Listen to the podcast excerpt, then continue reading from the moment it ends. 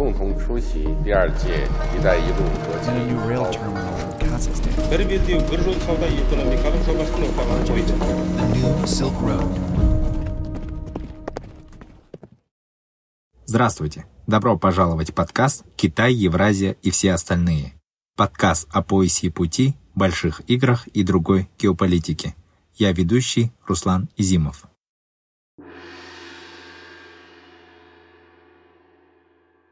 Какие итоги можно подвести для Казахстана?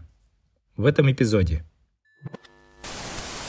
такие вот попытки изменений, которые мы можем сейчас наблюдать, попытки изменений в бюрократической административной системе, все это пока, с моей точки зрения, только наметки чего-то и, к сожалению, не очень системно. Может быть, у этого президента будет один президентский срок, а сколько президентских сроков будет у следующего президента, мы с уверенностью говорить не можем. Мне кажется, в казахстанско-российских отношениях мы каких-то принципиальных изменений наблюдать не можем. Любая международная конфигурация, которая строится на каких-то концепциях э, идеалистических, с моей точки зрения, не очень удачная. Когда мы акцентируем языковые и культурные факторы в Центральной Азии, мы начинаем Центральную Азию, к сожалению, разрушать. Я вот в данном случае опасаюсь, что очень серьезное сближение Ташкента и Астаны приведет к тому, что Бишкек, Душанбе, отчасти Ашхабад начнут бояться, что какие-то их интересы, как государств ну, с менее развитой, да, с менее масштабной экономикой, с менее развитым каким-то там, например, военно-техническим потенциалом, военным потенциалом, они начнут теряться. Для Казахстана 2022 год начался с трагических январских событий. Массовые акции протеста оказались неожиданными, кровавыми и до сих пор необъяснимыми. По прошествии почти года все еще нет какого-то четкого объяснения, что случилось в январе и кто виноват. Но эти события провели своего рода черту в истории независимого Казахстана. И хотя страна еще не продвинулась в политических реформах, ясно, что назад в прошлое коррумпированного и персоналистического режима дороги нет – руководство Казахстана предлагает населению свое видение преобразований. Так, летом текущего года был проведен всенародный референдум, на котором были внесены поправки в Конституцию республики, а в ноябре состоялись досрочные президентские выборы. Казымжумар Тукаев получил новый президентский срок, и по новой конституции он может оставаться у власти 7 лет вместо прежних 5. И это будет единственный президентский срок. В следующем году пройдут выборы в парламент, и, возможно, появятся политические движения и партии, и разнообразят представительство населения во власти. Большое влияние на Казахстан оказала война России в Украине. И хотя позиция Казахстана может показаться шаткой, в действительности внешнеполитическому ведомству страны удается держать свой курс, еще более многовекторный, чем когда-либо. Другим более ощутимым эффектом войны в Украине стала актуализация ранее имеющихся и новых альтернативных транспортно-логистических цепочек поставок и энергетических маршрутов. Именно в рамках этого направления Казахстан в текущем году развивал тесные связи с Китаем, странами Кавказа, Европейским Союзом и, конечно, с партнерами по региону Центральной Азии. В этом же ключе актуализировались контакты по линии тюркского сотрудничества. Несмотря на локальные стычки, между отдельными странами Центральной Азии региональное сотрудничество в уходящем году вышло на новый уровень. Казахстан подписал договора о дружеских отношениях с тремя странами региона, а с Узбекистаном отношения были выведены на беспрецедентно высокий уровень – уровень союзничества. Возможно, импульс или толчок, который был дан активизации внешних связей Астаны, уже создал уникальные условия для того, чтобы Казахстан повысил свой статус не только как ресурсной державы, но и в качестве важнейшего транзитно-транспортного хаба в центре Евразии. О том, какие изменения мы можем наблюдать в Казахстане и в его политике, рассказывает наш гость, профессор Казахстанско-немецкого университета Рустам Бурнашев.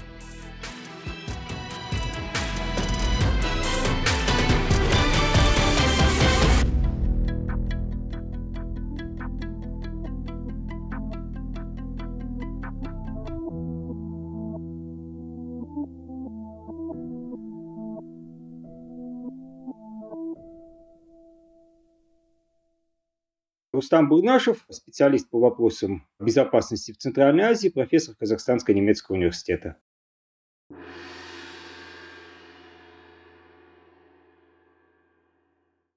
Рустам Ака, мы сегодня хотели бы подвести итоги года, в частности для Казахстана. Год был очень насыщенный, и 2022 год для Казахстана начался с трагических январских событий, Позже летом состоялся всенародный референдум, по итогам которого были внесены изменения в Конституцию страны.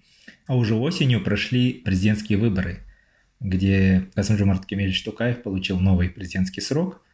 Как, по вашему мнению, что изменили э, январские события в политической траектории Казахстана и вот в целом э, во всех этих а, новых изменениях, о которых я только что говорил? С моей точки зрения, говорить о вот изменениях как каком-то законченном процессе ну, в настоящий момент э, невозможно, э, к сожалению, да, или, ну, или пока рано, да, но я скорее сказал бы невозможно. А, то есть почему? Потому что у нас, во-первых, нет четкого осмысления того, что произошло в январе, а, да, то есть эм, я, во всяком случае, не знаю о каких-то серьезных исследованиях этих событий, а, тех исследованиях, которые действительно бы строились на реальной документальной базе, на достаточно серьезной социологии и ну, скажем, э, без э, каких-то идеологических или э, административно-бюрократических установок. Да, есть точечные подходы, желание понять, что происходит. А я знаю, что в несколько социологических центров, ну, как минимум один в Казахстане, соответствующие исследования проводит, но данные пока не представлены. Да, то есть, соответственно, а, само событие непонятно, и, к сожалению, оно очень сильно идеологизируется, очень сильно, как мне кажется, мифологизируется сейчас в зависимости от интересов той, той или иной группы интересов, той или иной группы влияния. Э, если мы говорим о, вот как бы, отвлечемся от самих событий, станем говорить о том, как они повлияли на Казахстан, опять-таки, а, есть, э, то есть вот вы указали в вопросе, есть какие-то точки, да, вот такие а, которые могут задать какой-то импульс, например, референдум по Конституции, а, изменения э, в президентских полномочиях, изменение срока президентства, да, новые президентские выборы, но опять-таки это только точки, которые могут задать импульс. Да, то есть, э, с моей точки зрения, для Казахстана сейчас обозначены какие-то вектора возможного развития в будущем, но, во-первых, эти вектора обозначены и взаимосвязаны между собой несистемным порядком. И, во-вторых, э, к сожалению, в этих векторах всегда может происходить откат. Вот, к сожалению, например, очевидно, что мы не можем быть уверены, что э, президентский срок э, будет только один у президента. Да? То есть, может быть, у этого президента будет один президентский срок, а сколько президентских сроков будет у следующего президента, мы с уверенностью говорить не можем, потому что, опять-таки, у нас не выстроены Э, соответствующие политические институты, не выстроены соответствующие системы, которые бы заставляли э, все органы власти находиться четко в правовом поле. И в том правовом поле, которое существует, не подстраивая их под себя. Да, то же, и то же самое касается очень многих вопросов, да, которые бы мы затрагивали, экономические процессы, которые мы, а, такие вот попытки изменений, которые мы можем сейчас наблюдать, попытки изменений в бюрократической административной системе. Все это пока, с моей точки зрения, только наметки чего-то и, к сожалению, не очень системное. Если вот мы соглашаемся с тем, что январские события еще нужно переосмыслить, и пока делать какие-то выводы рано – то что насчет э, войны в Украине?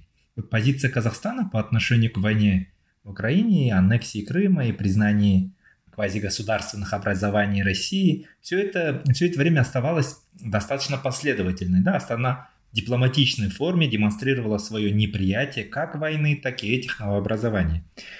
На какой линии балансирует Казахстан, по вашему мнению? Действительно ли наша позиция достаточно устойчивая или она все-таки больше шаткая такая позиция? Ну, мне кажется, что эта позиция достаточно четкая, и оснований предполагать, что она будет как-то меняться, у меня просто-напросто нет.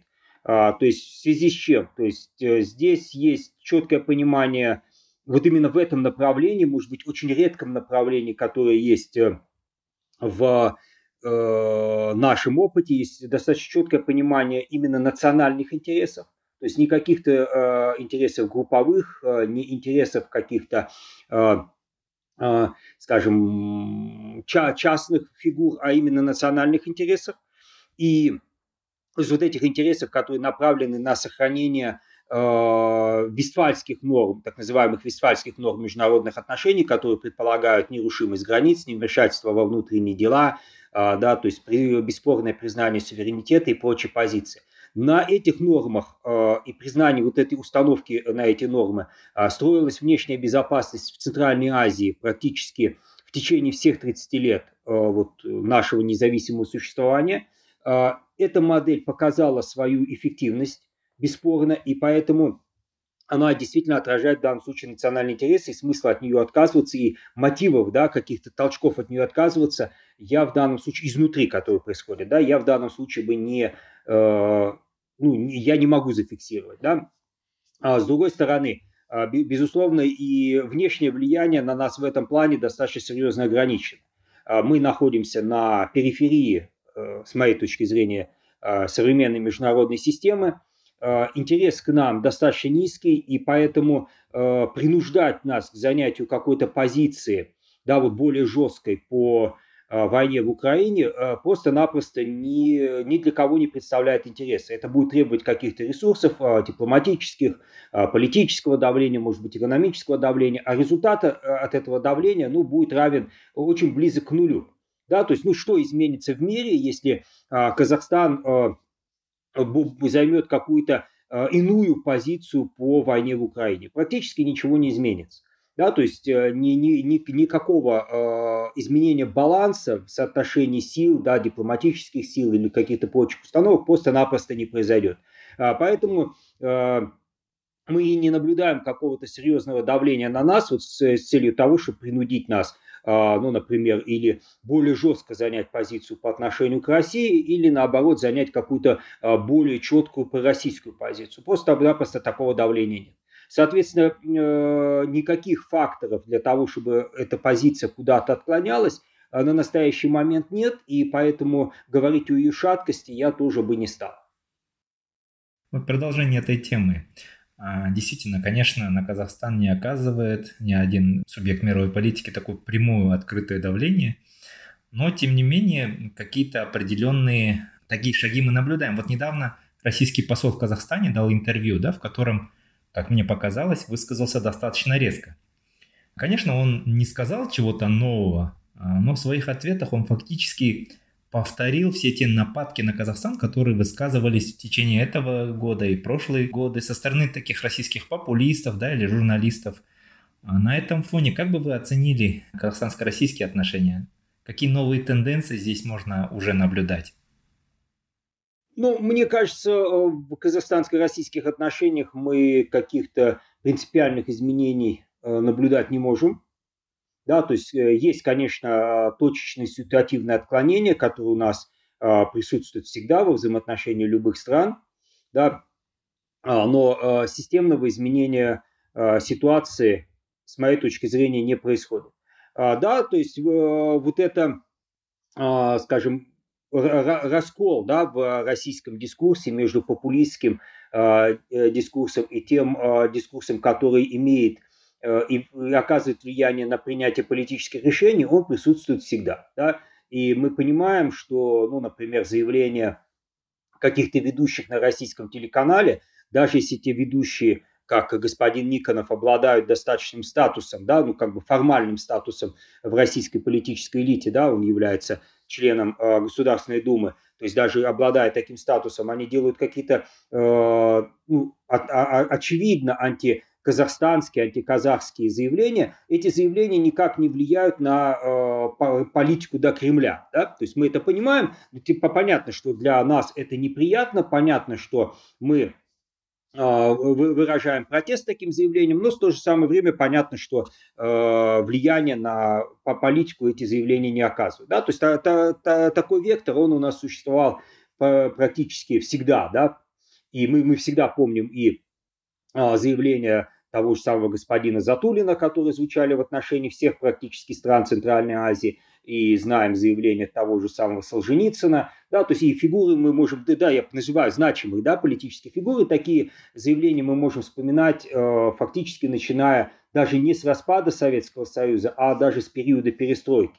То есть это общий фон для нас э, как бы на, обычный, да, я не, не, не скажу, что он нормальный, но он, он для нас привычный, мы его э, видим здесь, да, мы видим ту же самую ситуацию, что, к сожалению, российские политические деятели, которые даже работают в наших странах, да, вот как э, э, посол Российской Федерации в Казахстане, очень часто не понимают ситуацию в нашем регионе, не понимают ситуацию в наших странах, да, они не являются реальными специалистами по стране своего пребывания и, к сожалению, очень часто воспроизводят абсолютно мифологизированные картины, э, которые опираются ну э, да, вернусь, к э, тому, обращусь к тому замечанию, которое вчера прозвучало а, а, из уст э, президента Казахстана, да, опираются на заявления в каких-то медийных сферах, но не отражают реальной ситуации в стране. Да, то есть мы, это, эта картина тоже для нас привычна. То есть мы опять-таки понимаем, что,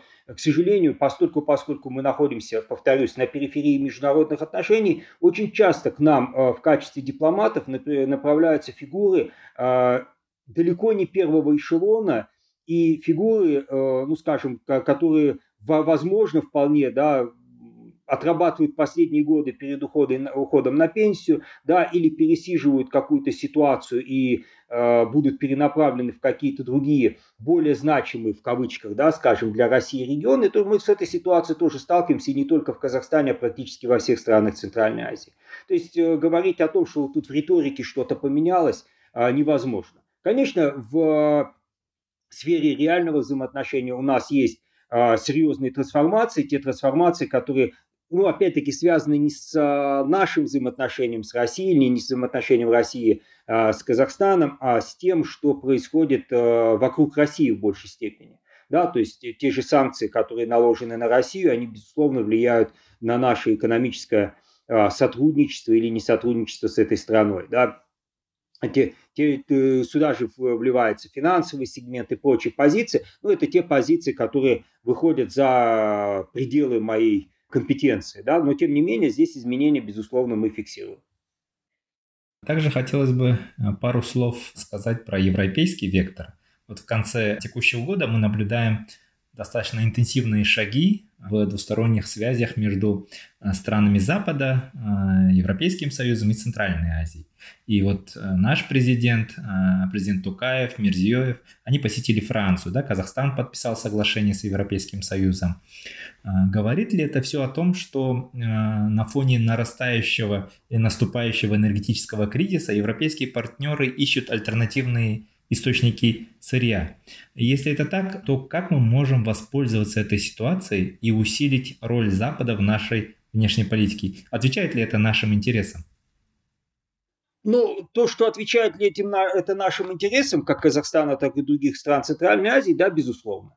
А, да, то есть э, вот в начале э, нашего диалога я не упомянул еще одну важную составляющую э, нашей внешней политики, да, причем и внешней политики Казахстана, внешней политики Узбекистана, которую мы фиксируем как многовекторность. Ну, в Казахстане, в Узбекистане используется термин равноудаленность, у нас многовекторность, то есть а, политика сотрудничества с а, державами, действующими на глобальном уровне, как а, взвешенная. Да? То есть мы не выделяем для себя ни одну из таких держав или глобальных сил как доминирующую, да? и мы стараемся выстроить с ними взаимоотношения на таком балансе. Да?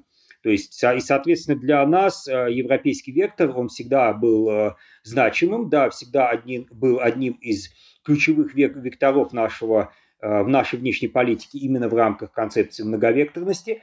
И поэтому, опять-таки, сейчас наши контакты с э, европейскими странами, в частности с э, Францией, они не являются чем-то, ну, вот таким кардинально новым, да, то есть мы, мы, это не значит, что вот мы раньше не говорили о Франции, мы раньше с ней не сотрудничали, а тут у нас раз глаза открылись, и мы решили, э, давайте мы начнем работать с Францией. То же самое о Франции, мы не можем сказать, что европейцы нас не видели. Они нас всегда видели, у них практически на протяжении всего периода нашего независимого существования принимаются те или иные концепции, доктрины, стратегии партнерства с нашими странами, да, начиная от концепции Тросека, да, там европейская модель шелкового пути, концепции сотрудничества с Центральной Азией, да, которые принимались в несколько этапов, они э, в этих странах присутствуют. Их а, идея диверсификации рынков, а, энергетических рынков, она, э, эта идея возникла тоже не сегодня.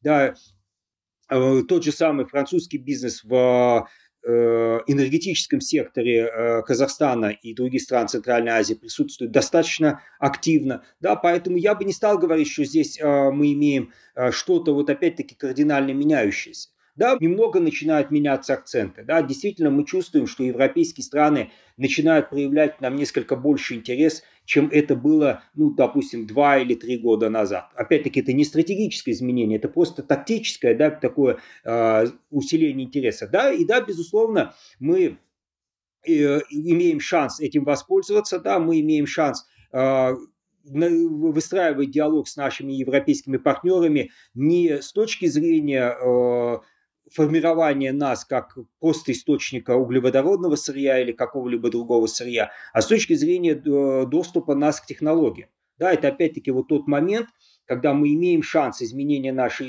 изменения ситуации у нас. Другой вопрос, насколько мы с этим сможем воспользоваться. Да? То есть э, понятно, что мы заинтересованы и хотели бы выйти более активно на европейский рынок с э, нашими энергоресурсами. Но тут надо понимать, что эти энергоресурсы условно наши, да, потому что в массе своей они принадлежат-то, собственно, компаниям западным ну, или китайским. Да?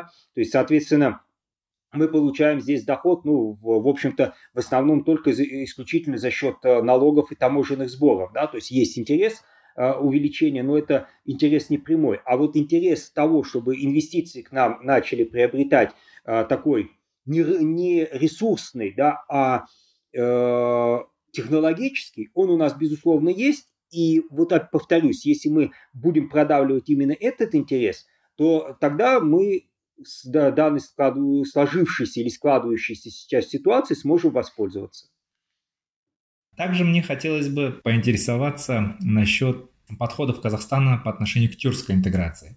Вот с одной стороны, этот вектор, безусловно, стал еще более привлекательным на фоне, опять же, войны. Но, по мнению некоторых экспертов, тут тоже есть риск э, чрезмерного усиления Турции, у которой также есть свои амбиции в регионе. Как вы оцениваете этот вектор? Я избегаю термина интеграция все-таки. Дело в том, что интеграция предполагает формирование над государственных органов, решения которых являются обязательными. Поэтому я бы Э, использовал более осторожный вектор, да, тюркское сотрудничество. Э, я на самом деле достаточно скептичен к этому проекту. Дело в том, что любая международная конфигурация, которая строится на каких-то концепциях э, идеалистических, с моей точки зрения, не очень удачная. Да, но она может реализоваться, но как минимум она является достаточно проблемной. Да, ну действительно мы же можем задаться вопросом, а что нас объединяет с а, нашими тюркскими партнерами, а, помимо а, общности языковой, культурной, ну и относи, условно-исторической общности. Да? То есть вопрос действительно достаточно открытый. Ну вот что нас объединяет с Турцией? Язык, да, безусловно. Культура, да когда мы начинаем говорить об исторической общности, уже возникают достаточно серьезные вопросы, серьезные проблемы. Да, э, реальной исторической общности в Турции мы не имеем. Да, а дальше, как можно строить на этих признаках а, какую-то э, конфигурацию, которая за рамки этих признаков выходит? Ведь экономика, она не имеет под собой языкового, языковой базы мы можем великолепно выстраивать экономические отношения с той же самой Францией, которую мы сегодня упоминали, то есть страной, которая вообще не относится к никакой нашей общей языковой группы, страна, которая не имеет с нами никакой общей культуры, никакой общей истории, но тем не менее мы можем выстроить с ними идеальные экономические отношения. Например, как мы встраиваем с, с Китаем, да, при, при всей критике да, экономического сотрудничества с Китаем. Китай для нас является, э, ну, во всяком случае, в докарантинный период, да, ключевым экономическим партнером. И, ну, мы же не говорим там, что это определяется языком, культурой, общей историей и так далее. Нет, это просто э, сегмент, совершенно, мы просто понимаем, что это совершенно другой сегмент. Да, это экономический сегмент. Тот же самый военный сегмент и прочие вещи. То есть, с моей точки зрения, выстраивание отношений на вот таких э, вещах, как язык и культура, это хорошо, но в определенных рамках. Поэтому, с моей точки зрения, сотрудничество с э, тюркских государств в рамках э, развития языкового языка, в развитии культуры, э, в написании каких-то совместных учебников истории и аналогичных действиях, это не вызывает сомнений, это очень хорошие проекты были. А вот выход за рамки начинает вызывать достаточно серьезные вопросы укажу еще э, два вопроса, которые для меня являются, три да, вопроса, которые для меня здесь являются достаточно значимыми. Во-первых, когда мы акцентируем языковые и культурные факторы в Центральной Азии, мы начинаем Центральную Азию, к сожалению, разрушать. Потому что у нас есть не менее значимый для нас партнер, э, чем Турция, а по сути даже более значимый, потому что он находится в одном с нами регионе, это Таджикистан. И, безусловно, Таджикистан не является тюркским государством, не входит и не приглашалась никогда в организацию тюркских государств. И понятно, возникает вопрос о том, что вот эта страна у нас из нашего взаимодействия будет выпадать. Вторая страна, второй вопрос, это Туркменистан. Туркменистан имеет статус нейтрального государства. И вхождение Туркменистана в организацию тюркских государств тоже очень сомнительно в данном плане, поскольку, поскольку нейтральный статус не предполагает вхождение страны в какую-либо международную организацию, ну, как минимум региональную. Поэтому здесь тоже достаточно серьезные э, возникают проблемы. Да, то есть, соответственно, мы, когда мы начинаем говорить о тюркской интеграции, мы ставим вопрос о том, а как э, к этим позициям будут относиться Э, наши партнеры по региону, те страны, которые для нас являются принципиально важными, принципиально значимыми. Да, то есть, соответственно, э, здесь, э, к сожалению, у нас тоже есть достаточно серьезное большое количество вопросов. Ну и третий момент – это, конечно, некоторые действия Стамбула, которые, Анкары, да, некоторые действия Анкары, которые, конечно, у нас тоже вызывают вопросы. Например, тот же, то, тот же самый вопрос статуса Северного Кипра относительно организации тюркских государств. Ведь вопрос до сих пор остается непонятным. Да, то есть э, э, Министерство иностранных дел Казахстана и Узбекистана заявляют о том, что этот вопрос не рассматривался на саммите в Самарканде, да, и никакого решения по этому вопросу не принималось. А турецкая сторона заявляет о том, что этот вопрос рассматривался. И более того, если мы заходим на э, официальную страницу Организации тюркских государств, мы можем заметить, что там Северный Кипр представлен как страна-наблюдатель. Если мы будем смотреть э, текст декларации, который вывешен э, на этом сайте, то там тоже ну, в, определенных, э, в определенной интерпретации можно прочесть текст так, что эта страна как минимум приглашается статусу наблюдателя, да, то есть если он не закреплен за ней, то она приглашается к нему. То есть это достаточно, э, мне кажется, проблемная позиция, да, то есть, значит, э, в данной организации есть э, какие-то трения, да, что не, не является проблемой, но есть трения, которые выносятся на публич, в публичную сферу и демонстрируют совершенно разные позиции, да, то есть по, по отношению к стратегически важному вопросу, потому что мы же понимаем, что для например, Казахстана, присутствие Северного Кипра как наблюдателя э, в организации тюркских государств – это очень мощный удар по той внешней политической стратегии Казахстана, которая позволяет ему поддерживать многовекторность. Да, тот вектор, например, принципиальное непризнание э, каких-то государственных образований, которые не получают статуса ООН. Да, это, это, эта позиция позволяла нам очень эффективно ну, лаврировать в украинском кризисе, в рамках украинского кризиса, в рамках э, грузинского кризиса. А теперь нам говорят, что нет, э, у вас теперь теряется вот эта общая принципиальная позиция, и теперь уже обоснование непризнания каких-то новообразований для нас станет гораздо более сложным. Да, то есть, и мне кажется, вот такие вопросы, они действительно ставят ну, под сомнение эффективность сотрудничества именно вот политического, военно-технического, экономического сотрудничества в рамках Организации тюркских государств. Давайте немного поговорим о региональном сотрудничестве Центральной Азии. Здесь в текущем году можно, можно сказать, без особых изменений, да, вот саммит Чулпанате не принес каких-то прорывных решений, а, но в то же время есть ощутимый прогресс в казахстанско-узбекистанских отношениях. По сути, то, о чем мы говорили еще в 2018 году, о том, что нужно создавать альянс или ось Астана-Ташкент, и на основе нее уже тянуть региональное сотрудничество. Это, это вот наши предположения сбываются. Как вы оцениваете региональные связи Центральной Азии и какие, на ваш взгляд, есть препятствия или перспективы вот этого сотрудничества в регионе Центральной Азии? Я соглашусь, да, что каких-то прорывов а, нет а, в таких вот опять-таки сказать, о, все изменилось. А, нет, но мне кажется, с точки зрения а, вот именно а, регионального формата, это, наверное, даже хорошо.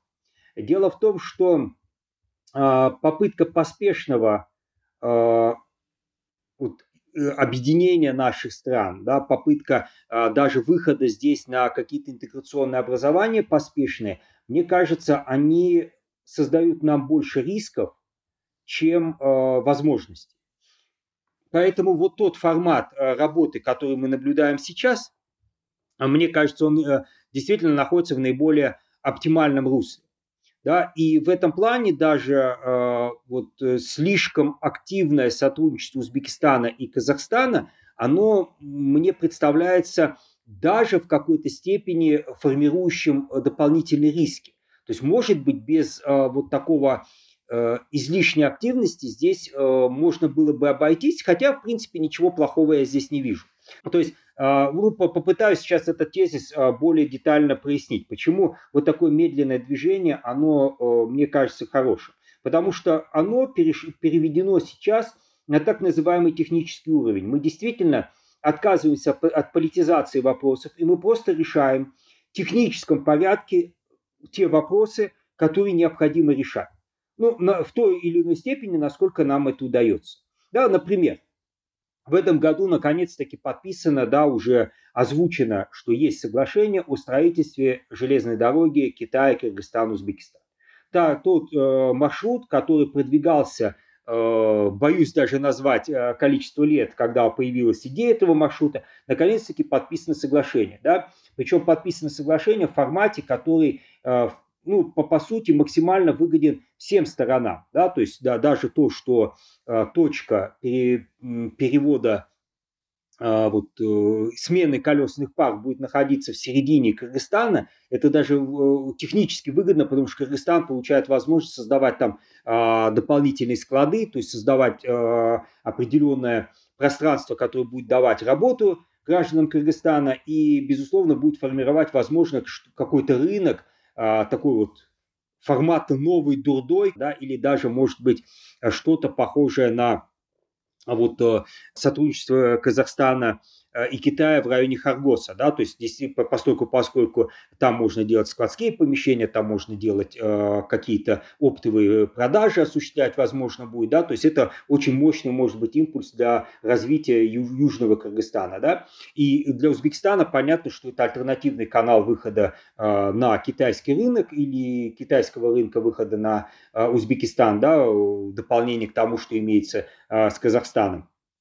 То есть, безусловно, потенциал э, решения очень большой, и вопрос в том, что его не надо политизировать. К сожалению, мы видели попытки политизировать это решение, да, в связи э, с киргизско-таджикским пограничным конфликтом делалось э, замечание о том, что вот этот конфликт возник как бы в пику проекту да, железной дороги, чтобы дестабилизировать регион, и чтобы железная, ну вот локальный регион, да, не центральную Азию, а локальный регион, чтобы эту железную дорогу было а, невозможно построить или она строилась затруднениями. Это попытка политизации, конечно.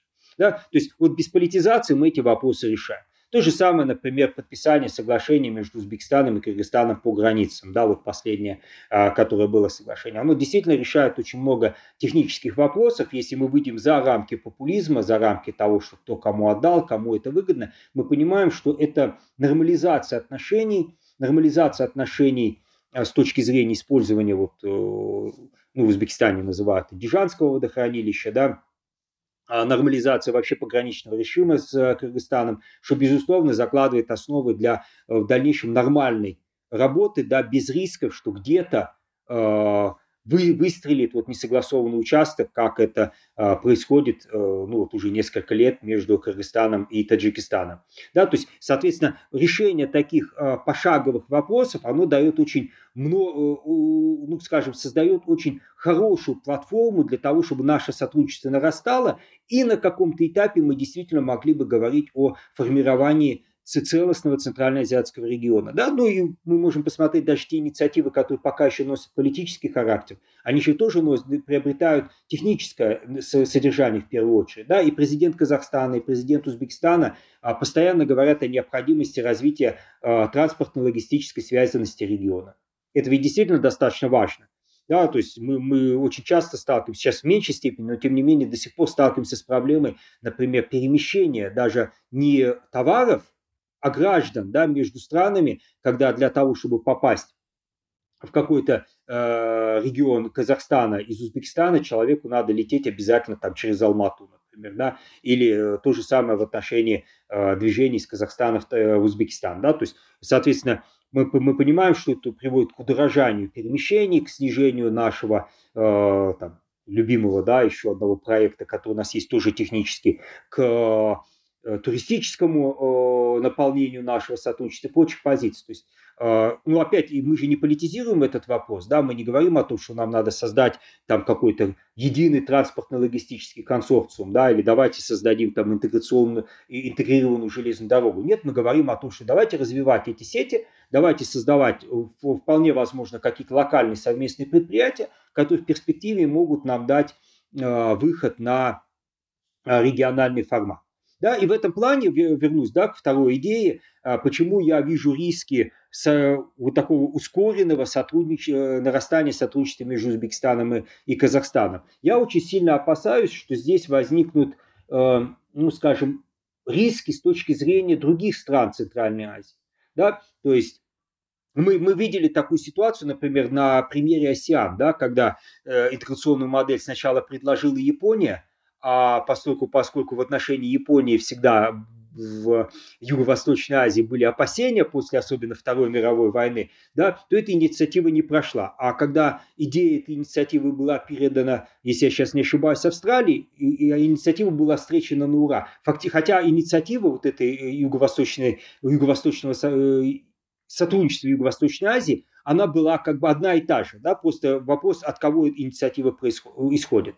И я вот в данном случае опасаюсь, что очень серьезное сближение Ташкента и Астаны приведет к тому, что Бишкек, Душанбе, отчасти Ашхабад начнут бояться, что какие-то их интересы, как государств ну, с менее развитой, да, с менее масштабной экономикой, с менее развитым каким-то там, например, военно-техническим потенциалом, военным потенциалом, они начнут теряться. Да? Поэтому вот, э, вот такой вот постепенный, да, двусторонний, пятисторонний формат, он, мне кажется, э, ну, скажем, будет восприниматься более мягко, более э, ну так благожелательно со, со стороны всех сторон. А ну опять-таки это не значит, что нам надо сказать, не, не будем подписывать союзный договор. Сама идея союзного договора как некого образца, как некоторые модели, когда мы говорим, о, давайте вот двусторонний союз заключим, а потом давайте э, еще один двусторонний союз заключим, а давайте еще, и мы наберем те, тот набор двусторонних союзов, который позволит нам действительно сформировать э, регион.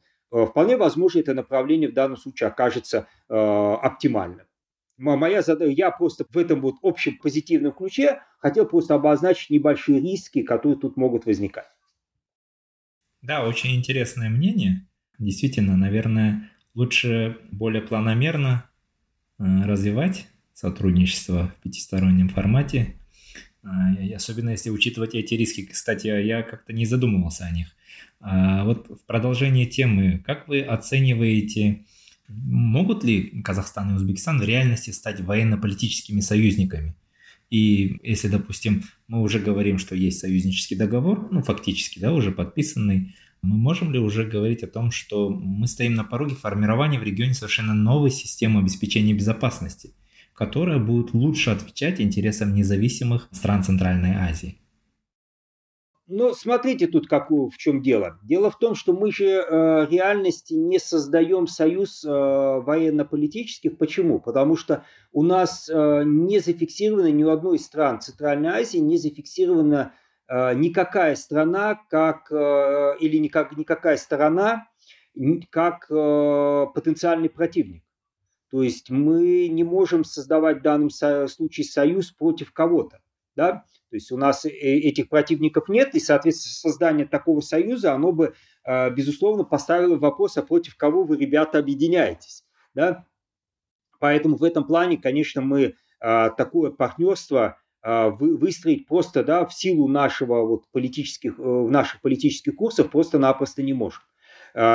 Соответственно, этот э, блок мог бы быть направлен против каких-то внутренних сил, да, но тогда возникает вопрос э, по, относительно нашего суверенитета и относительно того, что э, ну а какие внутренние силы, да? Не будет ли это попытка политических режимов подавлять всякую оппозицию, совместную оппозицию в нашем регионе? Это ведь тоже очень высокий риск э, такого вот совместного противостояния да, оппозиционным каким-то силам. То есть здесь, а, наверное, тоже не очень хорошая коннотация возникает э, и достаточно рискованная. Да? И, наконец, есть же еще серьезные ограничения с а, национальными законодательствами. А, например, в Узбекистане не предполагается участие узбекских военнослужащих где-либо за пределами территории Узбекистана. Да, то есть э, законодательно Узбекистан не может направлять своих военнослужащих за границы своей территории. Да, это, э, этот, эта позиция была зафиксирована еще в самом начале 90-х годов под влиянием да, распада Советского Союза и там ситуации в советской армии, но тем не менее эта позиция остается, да, то есть, соответственно, а, в какой форме этот союз может работать, то есть он, он будет предполагать очень серьезные трансформации э, внутреннего законодательства и объяснения, да, почему мы отходим от э, этих установок. Ну, для Узбекистана, в Казахстане нет таких ограничений, понятно, а в Узбекистане они присутствуют, да, то есть, соответственно, здесь становится вопрос. И да, кстати, если мы будем смотреть тот проект документа, который вот в данном случае доступен для анализа, мы увидим, что там э, речь идет о таком ограниченном союзничестве, да, то есть агрессия против одной из стран там не предполагает пока автоматически прихода на помощь э, второй стороны, а только консультацию, да, то есть только, только поддержку. То есть, и, скорее всего, речь идет именно о политической поддержке, которая здесь будет оказываться, а не, воен, не военная. Ну, возможно, военно-техническая, но не военная поддержка. Поэтому о каком-то союзе военном я бы пока здесь не говорил.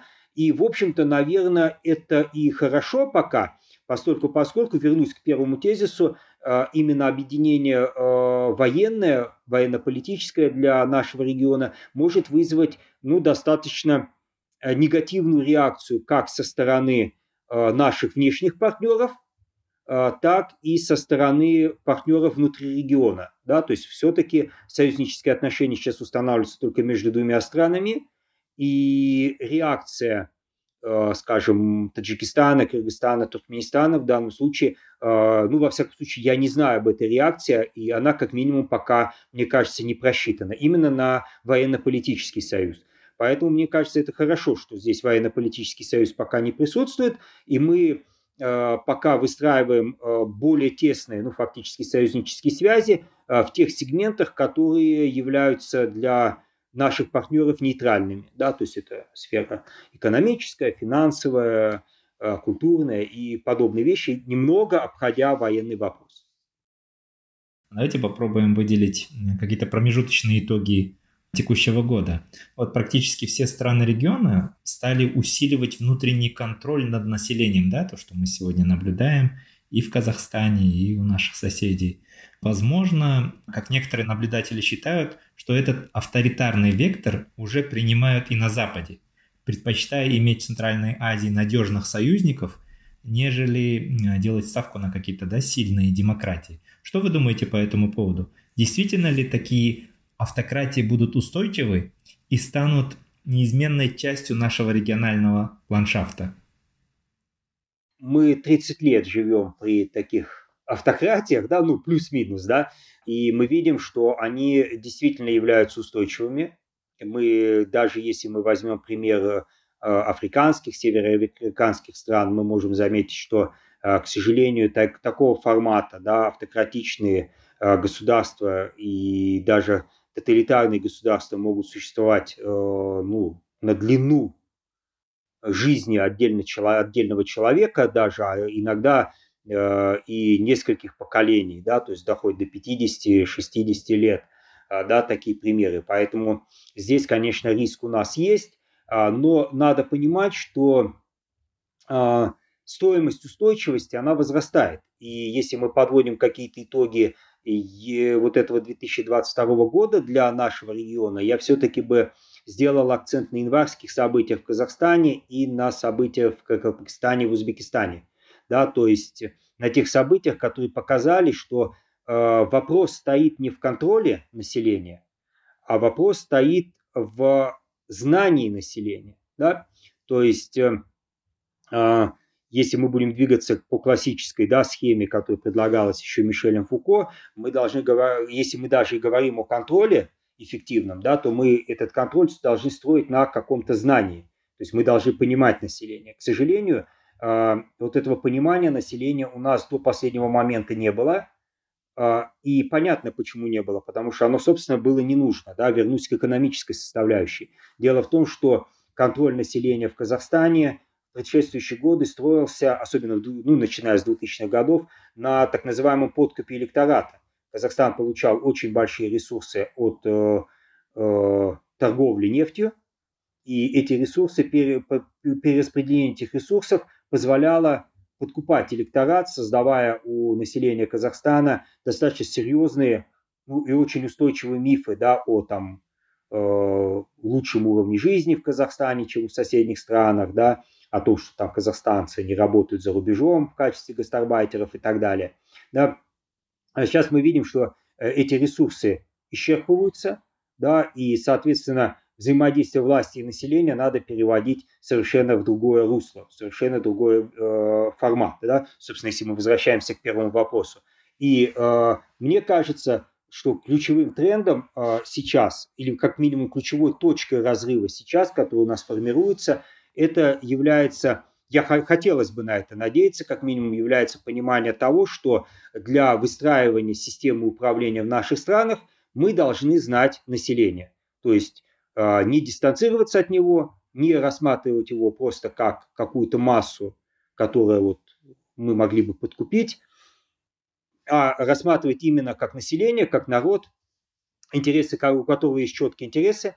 Эти интересы мы должны э, выстраивать механизмы фиксации этих интересов, механизмы их определения и реализации. Да, опять-таки возвращаемся к тем э, наметкам, которые в казахстанской политической системе возникли. Да, изменения, например, законодательства по партийному строительству, чтобы было не пять фиктивных партий, а чтобы партии действительно возникали, те партии, которые будут действительно отражать интересы тех или иных социальных групп, тех или иных э, слоев населения. Это тоже достаточно важный момент. Да? И мне кажется, что наши партнеры а, западные, я бы не сказал, что они смирились с ситуацией. Да, я бы хотел надеяться, во всяком случае, что там тоже есть понимание того, что э, вот демократизация как сама, как голая идея, она, к сожалению, не работает. Да, она не работает нигде.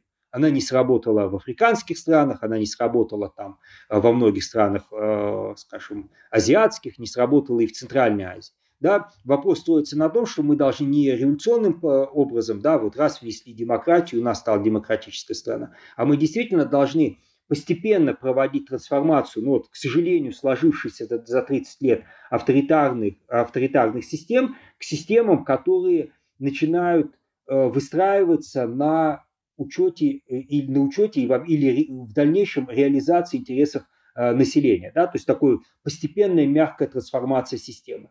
Э, мне бы хотелось надеяться на это. Да?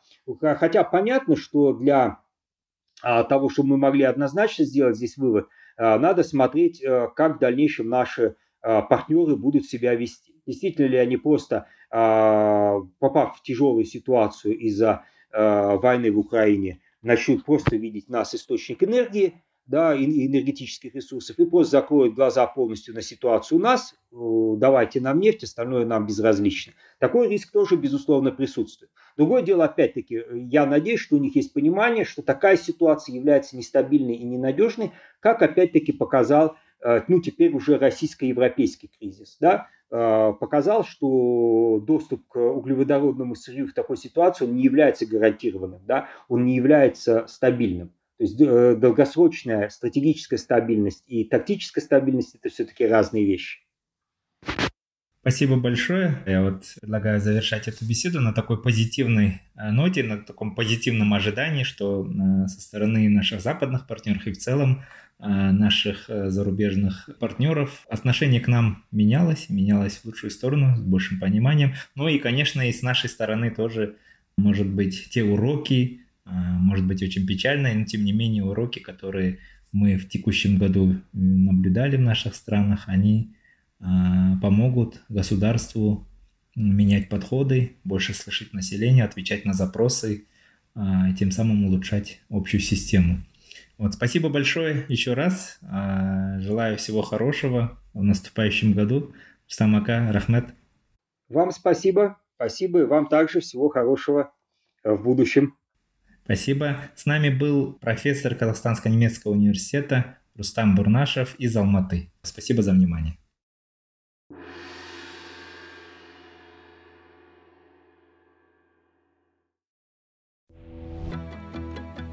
Все эпизоды нашего подкаста вы сможете найти на подкастинговых платформах Apple, Google подкасты, Spotify, Amazon, Яндекс.Музыка и другие – на сайте Каан мы также размещаем текстовой транскрипт каждого эпизода и полезные ссылки на отчеты, доклады, книги и биографии наших спикеров. Спасибо за внимание.